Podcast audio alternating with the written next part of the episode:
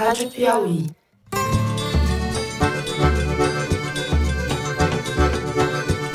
Olá, está começando mais um Foro de Teresina, o podcast de política da revista Piauí. Datafolha?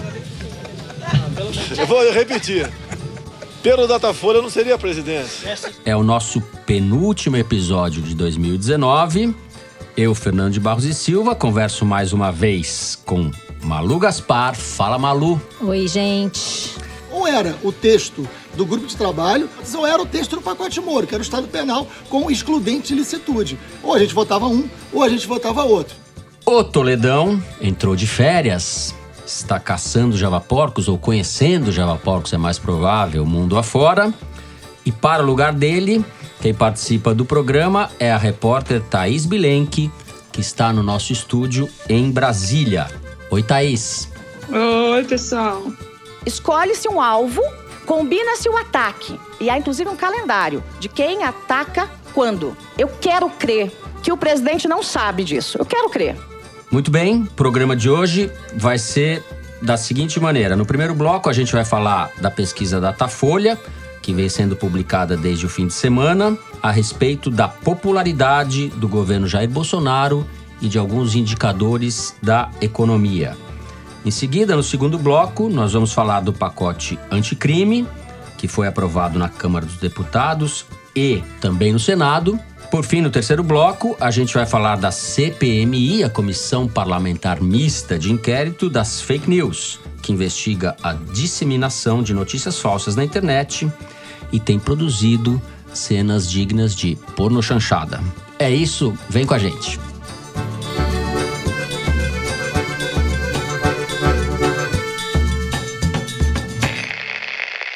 Muito bem. Datafolha, que é o Instituto de Pesquisas da Folha de São Paulo, publicou neste fim de semana a última pesquisa do ano sobre a popularidade do governo Bolsonaro. Ela está estacionada. A última pesquisa havia sido em agosto e as oscilações que foram verificadas agora estão dentro da margem de erro. Isso quer dizer que de agosto até agora ou agora, pelo menos, a gente não sabe o que aconteceu nesse meio tempo, a popularidade do Bolsonaro permanece estável. Ele tem 30% de ótimo e bom, é aprovado por 30% da população, era 29 em agosto. É reprovado, consideram ruim ou péssimo o governo dele, 36% das pessoas. Em agosto eram 38, está dentro da margem de erro. E regular foi de 30 para 32 agora. A avaliação do Bolsonaro, embora tenha permanecido estável, é a pior ao término de um ano de mandato entre os últimos presidentes da República, com exceção do Itamar Franco e do Temer, que tiveram avaliação depois de um ano pior. Bolsonaro foi mais mal avaliado do que Fernando Collor, ele tem 36 de ruim e péssimo, Collor tinha 34, mas discrepa muito da avaliação do Fernando Henrique, que era 15 de, de ruim e péssimo depois de um ano, Lula também 15 e Dilma Rousseff 6% de ruim e péssimo, para vocês verem como as coisas mudam com o tempo. Ao mesmo tempo, a pesquisa quis saber das pessoas a respeito da popularidade dos ministros e como era também previsível, o ministro Sérgio Moro, da Justiça, continua sendo o mais bem avaliado do governo. Ele é conhecido por quase todo mundo, por 93% dos entrevistados, e tem 53% de aprovação. Eram 51 em agosto, está dentro da margem de erro também. Ou seja, o Moro é mais bem avaliado do que o governo e o próprio Bolsonaro.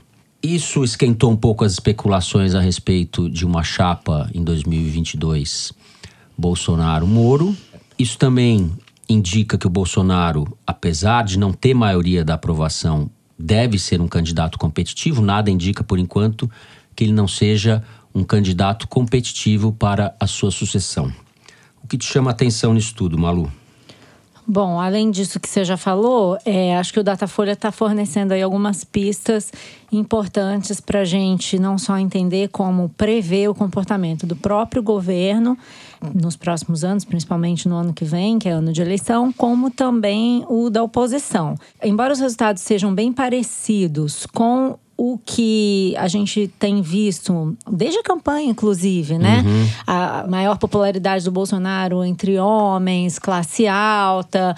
Eu tenho a impressão de que está bem consolidada essa disparidade, uma espécie de fosso mesmo, entre o que os mais pobres pensam do governo e o que os mais ricos pensam do governo. Perfeito. E fica bem evidente, até talvez mais do que em outros levantamentos, a demanda forte que existe por um maior combate ao desemprego, à miséria e à melhoria das condições de saúde. Só para dar um, alguns números aí, o Bolsonaro tem a sua melhor avaliação no Sul e a sua pior avaliação no Nordeste. 40% das pessoas no Sul acham que ele é ótimo bom e no Nordeste só 20%. Os mais pobres, com renda de até dois salários mínimos, 24% dos brasileiros com essa renda mensal de menos de dois salários mínimos dão nota zero para o governo. E, ao mesmo tempo, no extremo oposto, os empresários, 20% deles, dão nota 10 para o presidente. Então, é bem evidente que existe uma disparidade completa entre o que pensam os mais pobres e o que pensam os mais ricos sobre o desempenho do Bolsonaro. Há um corte de classe, a popularidade dele vai aumentando conforme a renda cresce. Isso. O que, que eu acho que isso reforça? A ideia que muitos marqueteiros já estão disseminando, a gente já falou sobre isso em outros programas, de que há uma avenida para esse discurso de combate à desigualdade, combate à pobreza, que muito provavelmente vai ser a tônica das eleições em 2020 e também em 2022, muito possivelmente, né?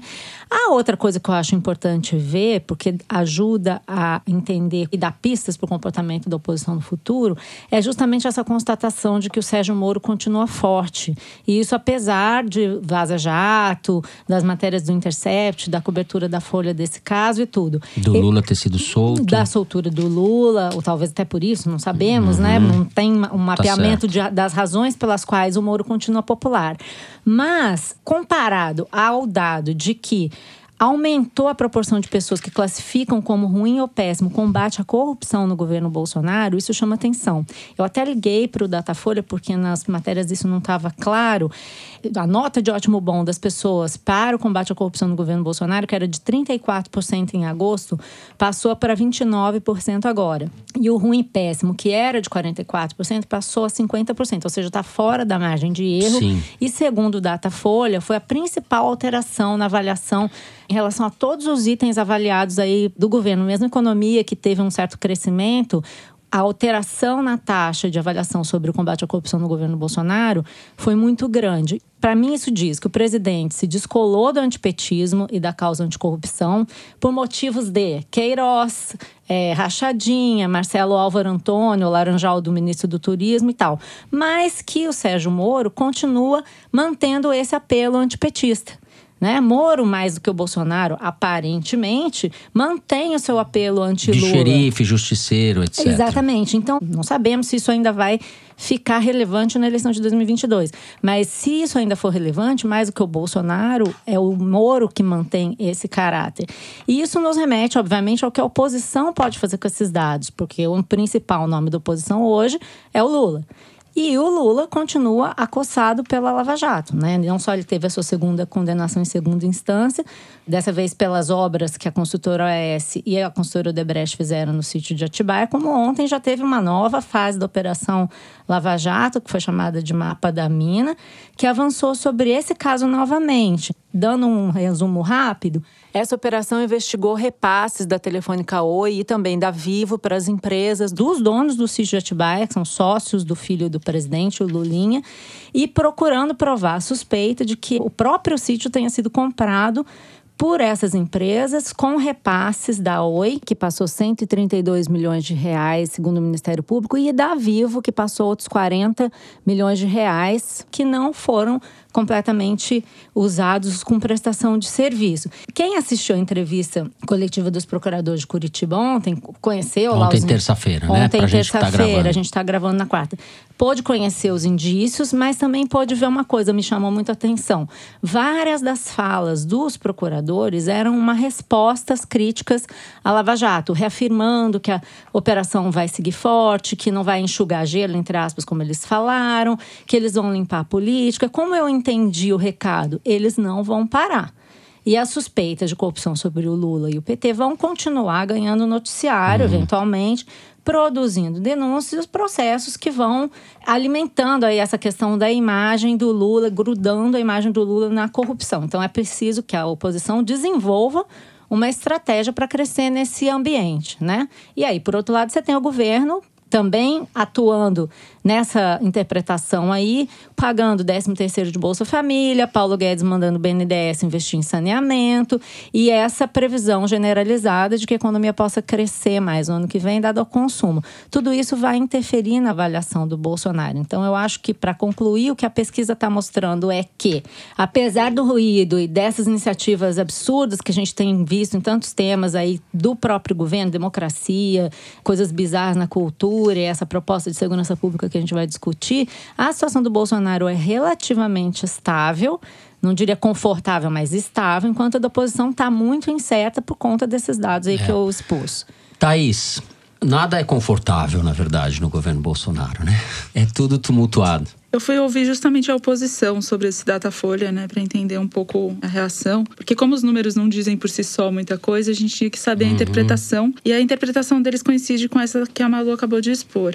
Em relação, primeiro, aos recortes, tanto de renda quanto regionais, eles percebem que ainda tem um espaço para a esquerda atuar, né, entre os mais pobres, no nordeste do país, que é uma região onde o PT tem sucesso eleitoral tradicional, e acham, por conta disso, que talvez quem tenha maior problema nas eleições vai ser o centro, Rodrigo Maia e a turma que quer se colocar nesse meio termo. Porque para o discurso, na, na, opinião dos petistas, enfim, de deputados da oposição ontem conversando, era que para eles é mais fácil entrar nesse filão que eles já têm alguma entrada consolidada. Agora, em relação à avaliação dos ministros, eles fazem uma observação. Eles pensam que é o seguinte: aquele discurso que todo mundo fazia no início do governo, dividindo em alas, a ala ideológica, a ala pragmática, a ala, a ala técnica, enfim, isso acabou produzindo uma percepção do governo muito fatiada. Quer dizer, o Moro ainda tem essa associação com o combate à corrupção, o Guedes, entre os mais ricos, tem uma avaliação melhor, mas continua tendo uma avaliação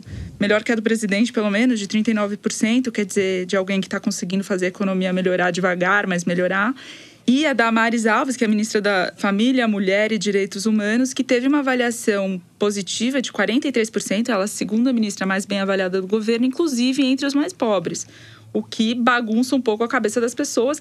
E a conclusão da oposição é a seguinte: ao tratar o governo como alas diferenciadas, acabou gerando uma avaliação igual e que eles precisam conseguir tratar o governo como um projeto só, como um bloco só, que é um bloco autoritário. A Damares Alves, eles falam, ela é machista, assim, tem uma, uma avaliação positiva, mas a população não está conseguindo discernir exatamente que todo mundo se enquadra num projeto só. E aí Rui Falcão, que foi presidente do PT e é deputado federal, falou que tem uma dificuldade extra da oposição se recolocar nesse debate, que é o fato da ressaca eleitoral ela não se dá, nas palavras dele, como uma derrota em uma eleição qualquer, como se fosse uma derrota para Fernando Henrique Cardoso, por exemplo. Foi uma derrota para outro sistema político antidemocrático e isso requer uma reorganização e uma reformulação de tudo que as pessoas ainda estão engatinhando, estão tentando acertar como fazer. Nesse sentido, para fugir um pouco da pauta da Lava Jato e tal, eles têm projetos de plano emergencial de renda e emprego e estão tentando fazer colar, né? Mas está um cenário muito confuso para qualquer pessoa colocar o debate fora o debate que o governo impõe o tempo inteiro com as coisas que o Bolsonaro fala. Eu ouvi também alguns marqueteiros, queria só para concluir falar rapidamente a avaliação que o Lula Meninas, Guimarães Meninas, vocês trabalharam, hein? Final de ano e é, vocês mostrando serviço. Mas tá com gás, mano. Estamos tentando. Bem, chamou a atenção do Lula Guimarães, que é marqueteiro, que já fez bastante campanha, o pouco valor que a palavra do Bolsonaro tem. Ela tem muito valor na hora de produzir confusão e se impor no debate público no país. Mas, de outro lado, 43% das pessoas nunca confiam no que o Bolsonaro fala.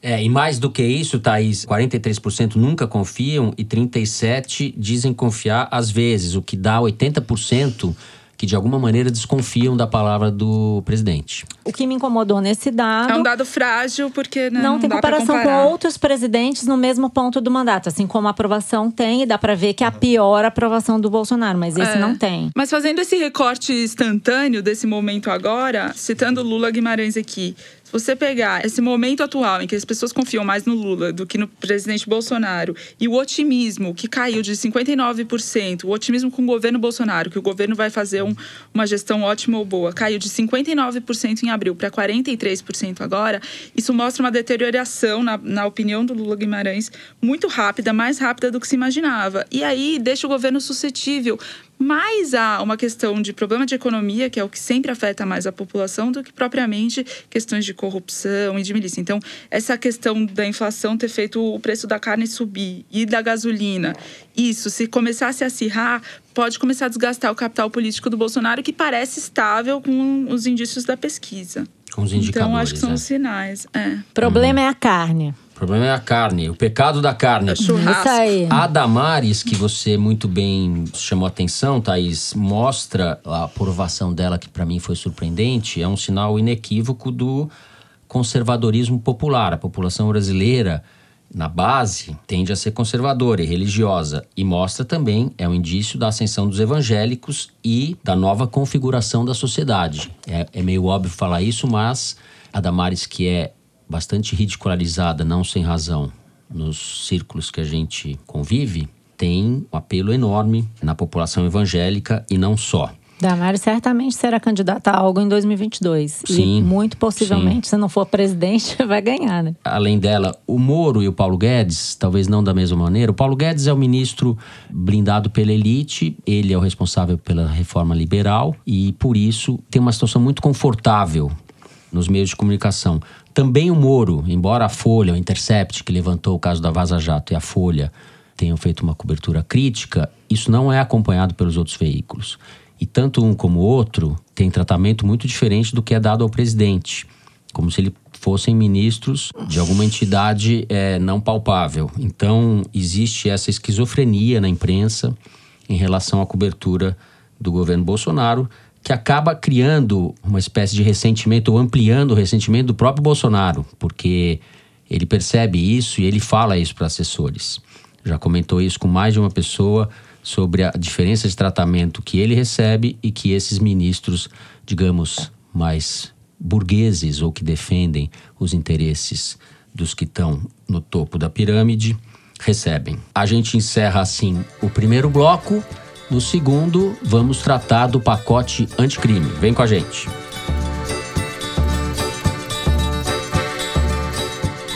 Muito bem, depois de vários meses tramitando na Câmara, o chamado pacote anticrime do ministro Sérgio Moro, nem tanto dele, como a gente verá, foi aprovado na semana passada com uma votação expressiva, 408 votos a favor e apenas 9 contra.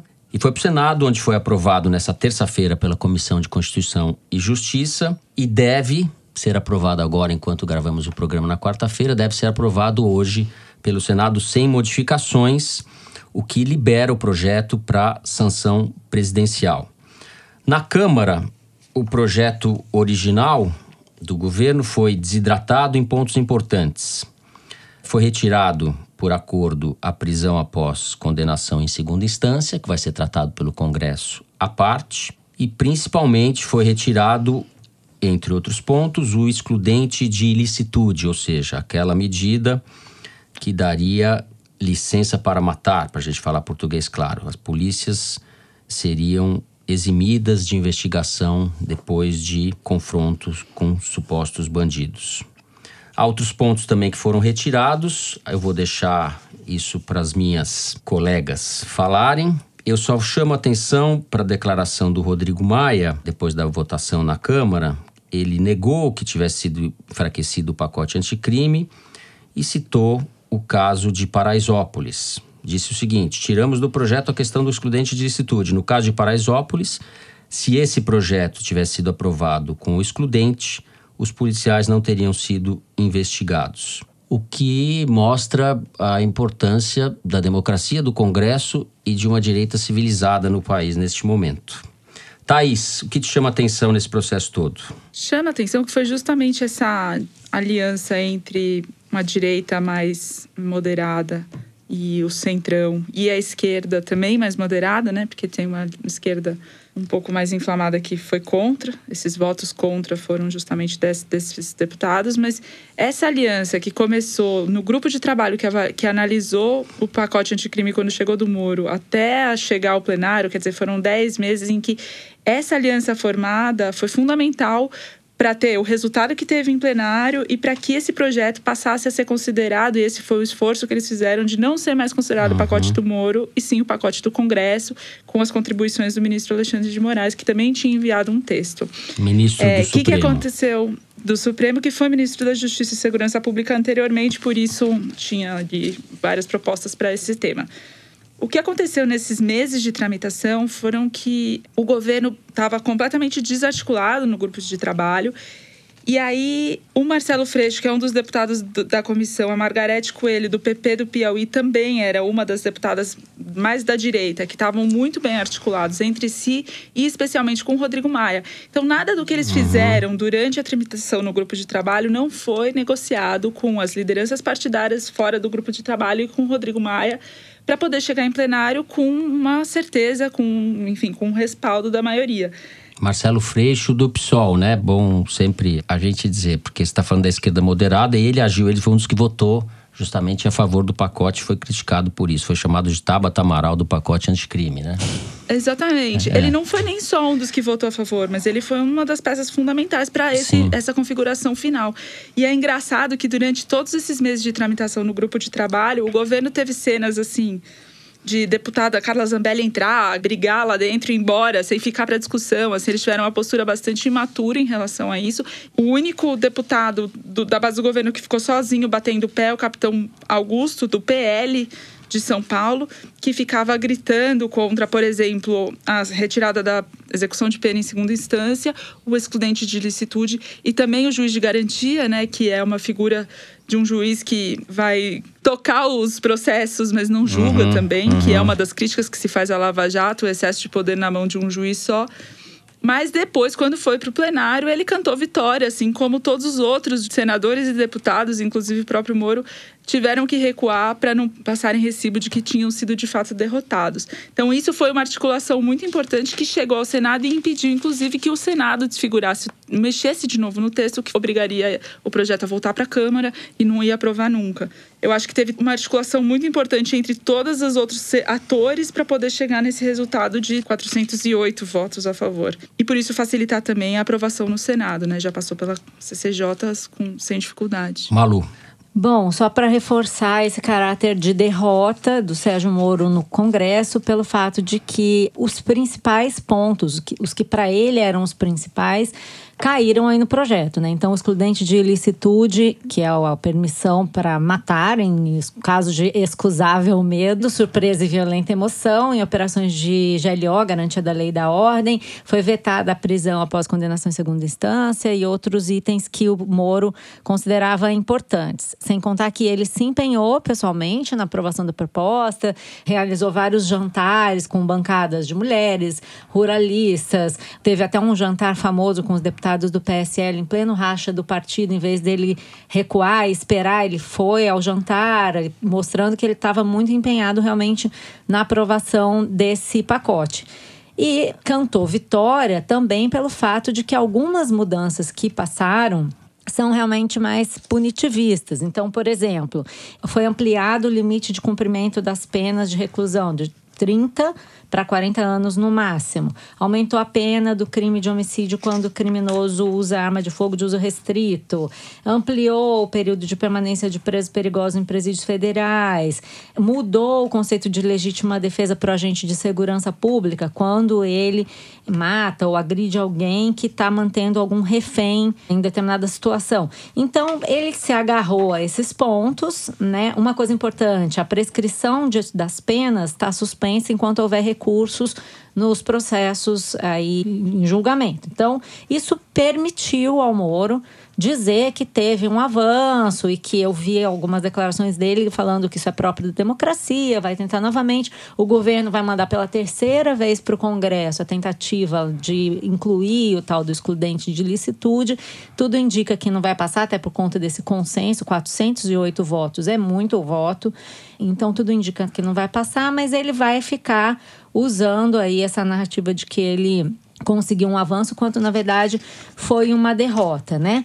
Quanto ao Freixo, eu só queria observar essa curiosidade da situação, né? Porque, na verdade, o Freixo foi criticado justamente por esses itens que foram aprovados e que o Moro uh, dá como vantagens, né? Eu até conversei ontem com o Freixo sobre isso e ele rebateu fortemente as críticas a ele e principalmente a comparação com a Tabata, porque ele diz que a Tabata, diferentemente do que aconteceu do caso dele, a Tabata foi contra a orientação do partido quando liberou a bancada para votar o projeto como quisesse e que ele, na verdade, não mudou de orientação, não foi convencido pelo governo. Ele ajudou a construir esse projeto com o governo. Também usou como argumento, uma coisa que é importante a gente notar, que dos 164 deputados que são considerados deputados de esquerda, só nove votaram contra. Os outros também, não só ele, outros deputados votaram a favor, né?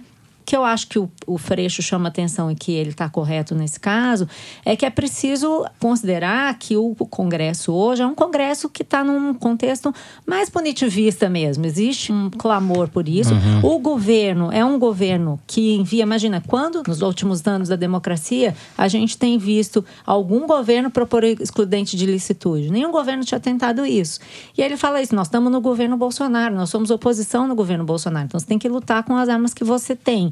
E o que me chama atenção nessa postura é justamente a maneira como ele se expressa, porque de fato não dá para você se comportar sendo oposição como se você fosse governo. É preciso construir um determinado pragmatismo ali que clama para esse debate Sim, que a gente tem feito o tempo todo, né? que as pessoas uma intensa é, negociação, né? E eu acho que ele atuou aí como um agente civilizador mesmo, porque tem setores da esquerda sectários, acho que essa palavra, talvez seja a palavra, ou dogmáticos, uhum. que acham que qualquer item desses que foram aprovados seriam intoleráveis. O fato é que o projeto foi desidratado nos pontos mais problemáticos ou mais reacionários, mais o projeto original era uma espécie de sugeria barbarizar o que já é bárbaro, né? Oficializar a barbárie, liberar a polícia para fazer o que tem que fazer sem prestar satisfação à lei, à revelia da lei, praticamente. E as Isso... coisas que ficaram fazem parte do acordo com o Centrão, né? Que é um acordo necessário para construir essa maioria. Não dá para você fazer um acordo em que só você só leva o que você quer e os outros deixam os outros para trás. Não é assim uhum. que se faz acordo. Isso é uma coisa infantil, né?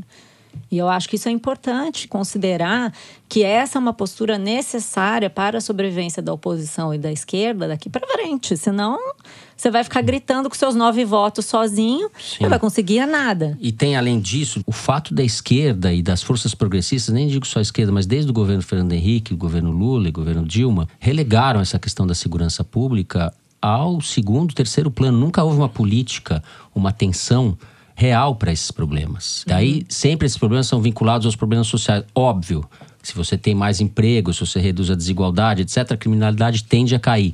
Mas existe uma dinâmica própria desse assunto que foi se agravando, para o qual a esquerda ficou cega. O resultado dessa negligência está aí, né? Ficou cega. Esse é o resultado é... da negligência, né?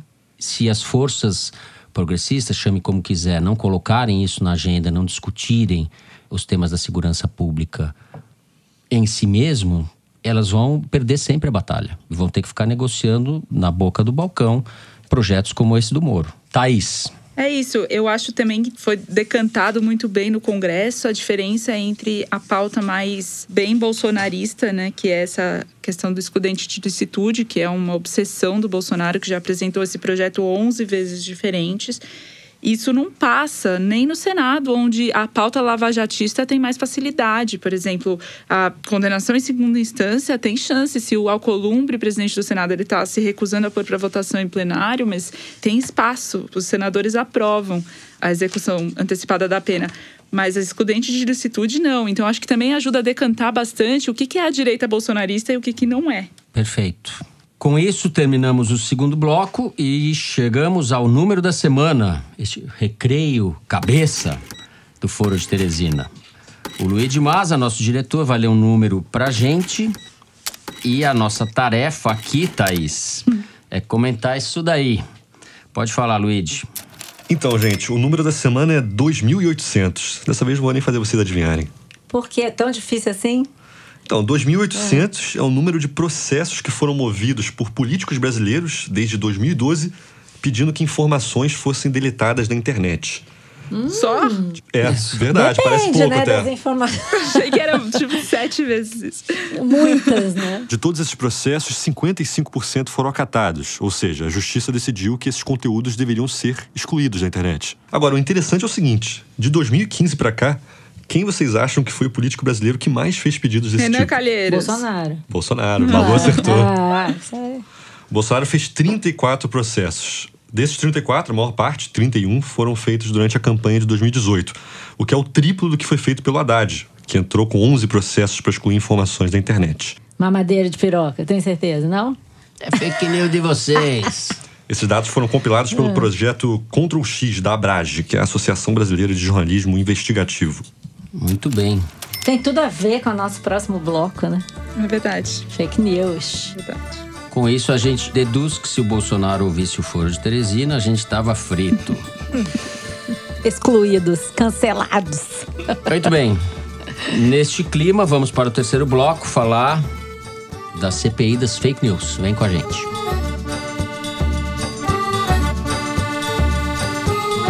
Muito bem.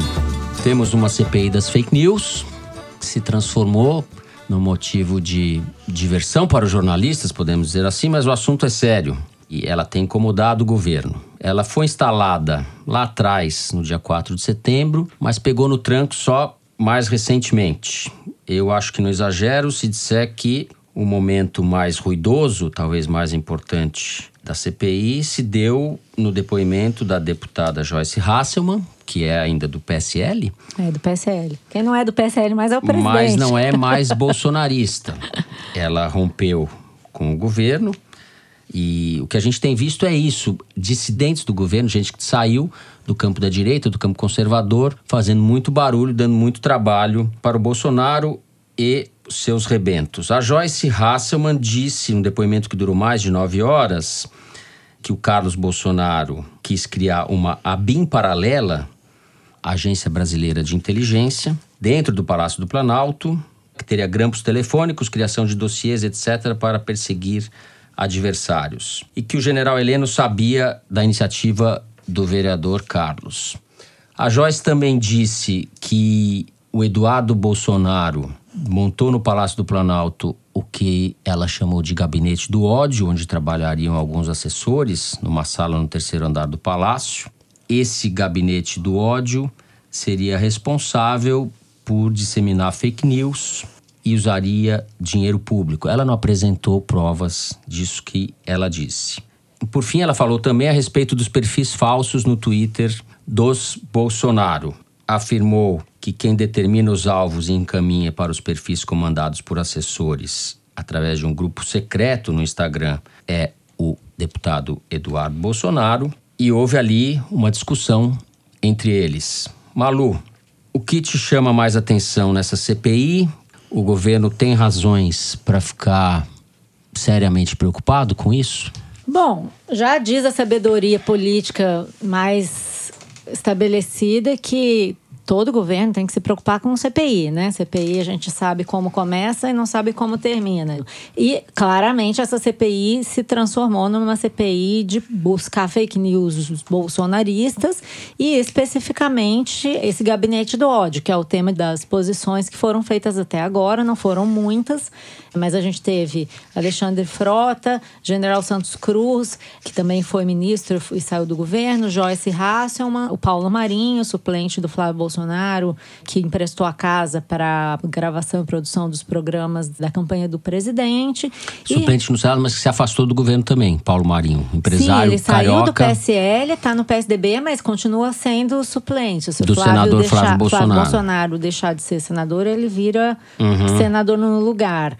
E antes disso, o Alan dos Santos, que é um youtuber, blogueiro bolsonarista, que foi questionado pelos deputados e senadores também sobre isso, né?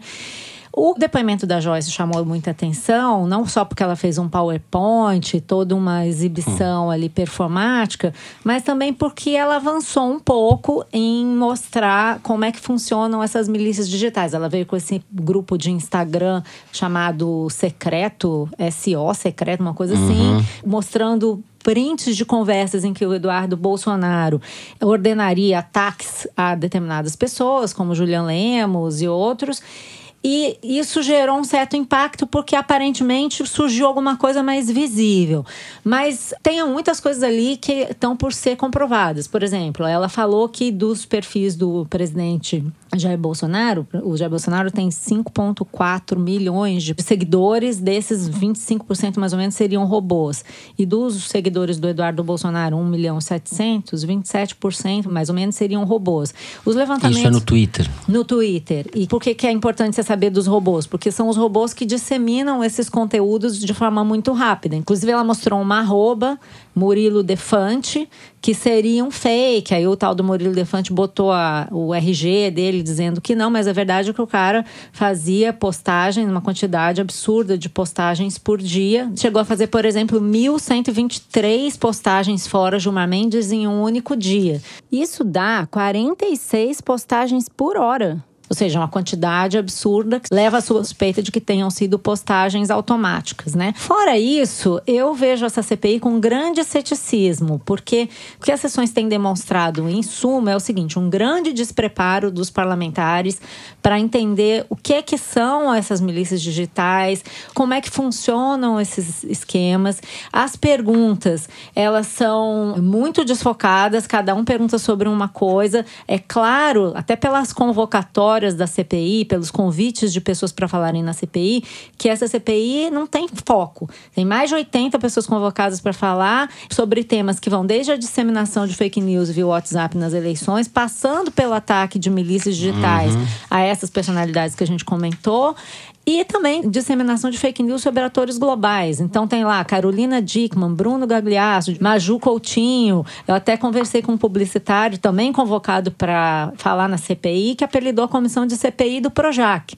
Ou seja, é tudo muito confuso, é muito sem foco. Quando você vê a sessão da CPI, pelo nível de desconhecimento que os parlamentares apresentam, dá aquela impressão que você está assistindo a sessão da escolinha do professor Raimundo, uns outros, umas perguntas, umas falas que demonstram que o cara não sabe nem bem o que é um perfil, o que é um robô, como é que funciona o Twitter. Então, eu não tenho muita esperança de que isso avance na descoberta de, por exemplo, como é que funcionam de fato esses gabinetes que promovem as fake news. Ou ainda que seria muito importante, a Joyce Hassman levantou essa bola, é preciso provar que isso é verdade, que esses deputados e o próprio presidente da República estão promovendo essas fake news com dinheiro público. Um dado que ela deu lá é que a postagem de uma única fake news custaria 20 mil reais. Eu perguntei para pessoas que trabalham com postagens de conteúdo na internet eles falam que isso é muito variável. Pode custar 400, uhum. pode custar 20 mil. Então, mesmo a Joyce Hasselman, que vamos fazer um parênteses aqui, já disseminou muita fake news na vida dela, também não tem provas de que essa, esse mecanismo que ela expôs seja o que de fato aconteceu. Seria preciso que a CPI focasse melhor e convocasse pessoas que de fato pudessem dar provas do que a gente está vendo aí, que pudessem parar com esse mecanismo, né? Perfeito. De qualquer forma, as coisas que ela apontou, ela, Joyce Hasselman, são bastante graves. Thaís, a CPI, como a Malu disse, é, não tem foco e o prazo dela é 13 de abril de 2020 para ela terminar, isso se ela não for prorrogada. Você concorda com a Malu a respeito dessa o ceticismo da Malu? Você compartilha com ele? Eu compartilhava, mas quando eu fui apurar para falar aqui no foro, alguns deputados que são membros da CPMI me deram algumas informações que eu acho que merecem atenção. Tem toda essa parte dos depoimentos, as oitivas, as audiências, que é muito barulho e de concreto mesmo tem pouca coisa. Mas tem toda uma parte documental que a CPMI está conseguindo recolher. Até agora já foram 11 documentos. Entre eles tem informações sigilosas que o WhatsApp forneceu sobre as 400 mil contas que foram bloqueadas durante as eleições de 2018. Tem inquérito sigiloso da Polícia Federal para investigar fake news, disparo em massa de mensagem e financiamento empresarial. Tem outros documentos apresentados pelos próprios depoentes que foram na CPI, mas apresentaram em tese alguma coisa para comprovar o que eles estavam falando. E outros tantos documentos, são 11 itens de informações recolhidas, e outros que eles pediram, por exemplo, acesso àquele inquérito que tramita no Supremo Tribunal Federal sobre as fake news que o Toffoli instaurou de ofício. O Alexandre de Moraes é o relator e ele está segurando, falou que ainda tem diligências em andamento, então, por enquanto, não poderia fornecer. Tem também uma ação da coligação do Ciro Gomes, do PDT, pedindo para responsabilizar o Bolsonaro pelo suposto caixa 2 na eleição. Então, assim, são pedidos que, se derem certo, né, se prosperarem, podem trazer um pouco mais de informação concreta. A Natália Bonavides, que é do PT do Rio Grande do Norte, é uma das membros ali que estão bastante empenhadas na CPMI, falou que tem um esforço de análise de todo esse material para o recesso agora, que essas empresas Facebook, WhatsApp, Twitter vão ser convocadas na próxima etapa, no ano que vem, e que isso também pode elucidar um pouco. E tem um outro aspecto que eu acho que pode também dar força, que é o fato de a relatora Lídice da Mata, que é deputada pelo PSB da Bahia, está negociando, vai conseguir um delegado da Polícia Federal para auxiliar ela na, na formulação do relatório, para analisar essas informações, inclusive levantar caminhos de investigação, porque uma CPMI tem poder de investigação, tem poder de pedir indiciamento para o Ministério Público. Então eles têm, se eles conseguirem fazer um trabalho consistente, eles conseguem caminhar de alguma forma. E é engraçado que a Lídice da Mata fez uma espécie de desagravo na sessão de terça-feira, criticando exatamente esses aspectos da espuma que está se fazendo em torno dessa CPMI. Ela falou que os deputados da base do governo estão tentando desqualificar, dizendo que é só para censurar as redes sociais e que na verdade não é isso, que eles têm objetivos sérios e que vão além da política, também para evitar, por exemplo, suicídios em crianças estimuladas por fake news e outras questões de saúde. Então, tem um discurso para tentar dar um pouco mais de peso é, uhum. para essa CPMI. Né? E, por fim, o que eles vão fazer no final, tudo indica, são propostas legislativas para poder servir de conclusão dos estudos da CPMI e, de repente, até propor alguma lei para regular melhor essa coisa de rede social e tal. Então não sei até quanto eles vão conseguir avançar, mas se depender é. só de depoimento, eu acho que não. Sim, seria muito importante, na verdade, se houvesse algum avanço concreto, porque esse funcionamento clandestino das redes sociais é um problema para a democracia não só no Brasil. A gente está vendo escândalos e problemas e manipulação de eleição, etc., em vários países do mundo, começar pelos Estados Unidos. No caso brasileiro, está muito evidente que houve abuso, houve possivelmente crimes por parte do candidato que venceu e dos seus apoiadores. Então, tem aí um problema para a democracia que não é só brasileiro e que, no nosso caso, acho bem grave.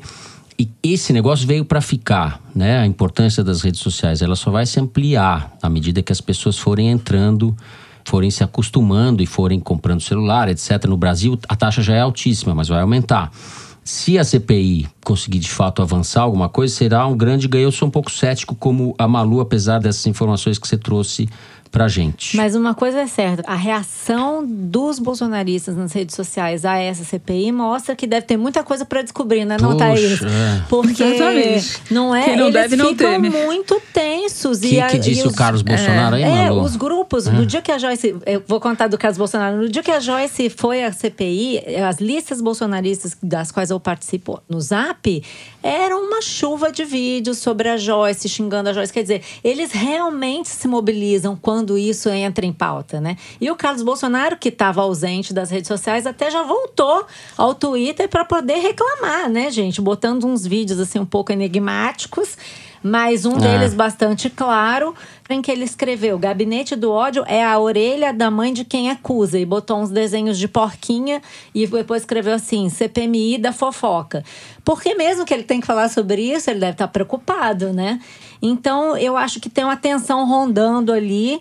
E se essa CPI soubesse focar e trabalhar de forma mais objetiva, claro, coisa para descobrir tem, né? Tem que saber se eles é. É, vão, ter conseguir. competência para isso. É. Muito bem. Fica a dica da Maria Lúcia para vocês. Fica a dica. Gente da CPI. É o coronel, como chama? Ângelo Coronel. Ângelo Fica coronel. a dica Ângelo, da Malu. cola em mim, Ângelo. É. A gente conclui assim o terceiro bloco e parte pro Kinder Ovo. Vários ouvintes potiguares mandaram mensagem dizendo que acertaram o capitão Stevenson na semana passada. A, a gente, gente é que tá por fora. É ignorante. Muito bem, vamos ver se eu dou sorte dessa vez com o novo capitão Stevenson que vocês vão inventar é, agora. Com certeza. vamos lá. presidente, senador Stevenson Valentim, meu grande amigo e grande irmão, meu querido colega, amigo e irmão espiritual, Eduardo Girão. Selma Arruda? Eu sinto. Acertei! E agora aqui falando como pessoa mais do que como senadora. Profunda, que entre né? nós existe um elo é, superior que nos liga. Esse mesmo elo que nos trouxe até aqui. Acho que essa força divina que nos trouxe aqui é, é mesmo para que a gente consiga tentar lutar para que essa guerra espiritual seja vencida pelo bem. Existe essa guerra. Acho que poucas Não, pessoas não espiritualizada e Eu chegava a ver, a sentir a energia daquelas coisas. é, Que medo, negras né? ali. Eu senti a energia Por daquelas cima. coisas negras sobre nós. Aquilo tudo o quê, gente? Selma Arruda. Selma Arruda. Ex-juíza e atual senadora pelo Podemos do Mato Grosso. Ela fez esse discurso místico sobre corrupção no dia 2 de dezembro no plenário do Senado. É bom lembrar, Selma Arruda era do PSL, mas saiu depois daquele racha causado pela CPI da Lava Toga. E teve o mandato cassado pelo TSE, hein? Então, homenagem a Selminha, Selminha. Mas ela Sempre acredita, será lembrada no Foro de Teresina. ela acredita nas forças do bem, não é isso? É, pelo eu quero jeito, saber que, que energias que ela sentiu ontem lá As no Tribunal energias estavam meio pesadas pra ela ontem Que também. enrascada, Uma nuvem Que negra. enrascada. Luigi, você precisa pôr aí umas pessoas mais conhecidas. O professor Adorno, Marcuse, o professor Paulo Arantes, alguma coisa por aí. Bom, mais uma vez, mais um vexame acumulado na minha carreira. Eu queria pedir desculpas por não ter acertado esse Kinder Ovo. Mas aqui eu quis deixar para as meninas. Tinha que vir, né, Mauro? Depois de aparecer em dois blocos, você tinha que aparecer. É, Minhas cônjuges, minhas cônjuges Maria Lúcia Gaspar e Thais Bilenque. Bom, vamos lá, chegou a hora das mensagens dos nossos ouvintes. O Lucas Lima mandou um e-mail pra gente dizendo o seguinte: trabalho num posto de saúde em Belo Horizonte e tenho o hábito de ouvir o foro no alto-falante do celular quando estou mexendo com papelada. Outro dia, um colega entrou na sala e perguntou o que eu estava ouvindo. Eu respondi: é um podcast sobre Bolsonaro, porcos e um mato muito grande. Confuso, ele é respondeu: esse? que doido, depois me passa o link. Tá vendo? E ele É, passou? Tem que passar, hein? a legião dos doidos está aumentando. Ele pede que a gente mande um abraço para a namorada dele, a Fernanda, e para o colega, o Kaique. Abraço pro Kaique, abraço para Fernanda. Abraço, Fernando Um e Kaique. abraço. Bom, tem aqui um tweet internacional que eu tenho que ler, que chegou pra mim, que é do Miguel Soares. Falou assim: Olá, Malu. Escuchar el foro de Teresina todos os jueves es un placer instructivo. Mi saludo afectuoso, Miguel, desde Uruguai. Opa, é, muchacho. Muchas gracias, Miguel. A produção da Novelo, que é nossa parceira no podcast, é, nos informou essa semana por e-mail que a gente tem ouvintes em 56 países, Thaís. Você está sendo ouvida, sei lá onde, no Cazaquistão, talvez. No Burundi a gente já sabe, né? É, Do Burundi ao Oi, Uruguai. Mauritânia. Mauritânia. Chegou essa mensagem aqui, ó, do Ariel Augusto Marcos. Ele diz assim: ouvir o foro de Teresina traz sentimentos confusos. Num minuto você se deleita e ri com os comentários sobre os fatos que acontecem no Brasil. No minuto seguinte, você fica depressivo porque são fatos que acontecem no Brasil. Fica aí a reflexão do Ariel. Muito bom. Acho que vocês podiam definir esse fenômeno como dialética de Teresina. Tá adotado esse negócio. A dialética de Teresina vai prosperar muito. Vai competir com o Dialética Java Porco. Barrolsiana. É, bom, tem uma mensagem aqui sobre o Kinder Ovo do senador Stevenson, da semana passada, que é assim: o Thier Dantas, ouvinte do Rio Grande do Norte, disse assim: esse Kinder Ovo saiu de graça para os potiguares. Se o resto do país sofreu para acertar, isso só indica o quanto que esse cara trabalha. Pelo jeito, o Thier acha que o Stevenson não trabalha muito, não, gente. Bom, antes de terminar, eu queria mandar um abraço pro Jonatas Lima, ouvinte, que assim como Toledo está de férias. Esfregando, além disso, isso na nossa cara. Ele fez um tweet breve falando o seguinte: na Tailândia e de férias, mas sem perder o foro de Teresina. Um abraço pra vocês. Arrasou. Jonatas, aproveita aí o seu drink com aquele guarda-chuvinha de abacaxi. E vamos em frente. Pois Espero. é. Você tá com o Toledo, Jonatas? Será que Eu o Toledo está na Tailândia? Porque ele não contou pra gente ver onde ele ia. É De vez em quando segredo. ele manda uma foto de uns porcos, né? Ele O Toledo vai fotinhas. mandando umas fotos de É. uns javaporcos e tal. É, É isso. Lá é que ele, tá sai do Brasil, metendo. mas o javaporco não sai dele. Tá espalhando a praga pelo mundo. É isso. a praga javaporquista. Agora eu me despeço de vocês nesse pique internacional, agora que estamos conquistando o mundo 56 países. O Foro de Teresina é uma produção da Rádio Novelo para a revista Piauí, com a coordenação geral da Paula Scarpim. Nosso diretor é o Luiz de Maza. As nossas produtoras são a Mari Faria, a Yasmin Santos e a Emily de Almeida. A Júlia Sena grava o vídeo do Foro Privilegiado, o teaser que a gente publica nas redes sociais da Piauí e no YouTube. A edição do programa é da Mari Romano e da Evelyn Argenta. O responsável pela finalização e mixagem do foro é o João Jabassi, que também é o intérprete da nossa melodia tema, composta pelos piauienses Vânia Salles e Beto Boreno. Quem faz a nossa coordenação digital é a Kelly Moraes. O Foro de Teresina é gravado no Estúdio Rastro com o fiel Dani Di. Eu sou o Fernando de Barros e Silva, me despeço das Mina. Hoje com as duas Mina, Malu Gaspar. Tchau, Malu. Tchau, muchachos. E de Brasília, Thaís Bilenque. Tchau, Thaís. Tchau, Fernando, Malu e todo mundo. E boas férias pra quem tá de férias. Você não dá de boas férias? Parece que ela vai embora. Não. Semana que pra vem... quem tá de férias, eu não Ah, tô de bom. férias. Semana que vem a Thaís tá de volta com a gente no, pro último Isso aí. programa do ano. É isso, até lá.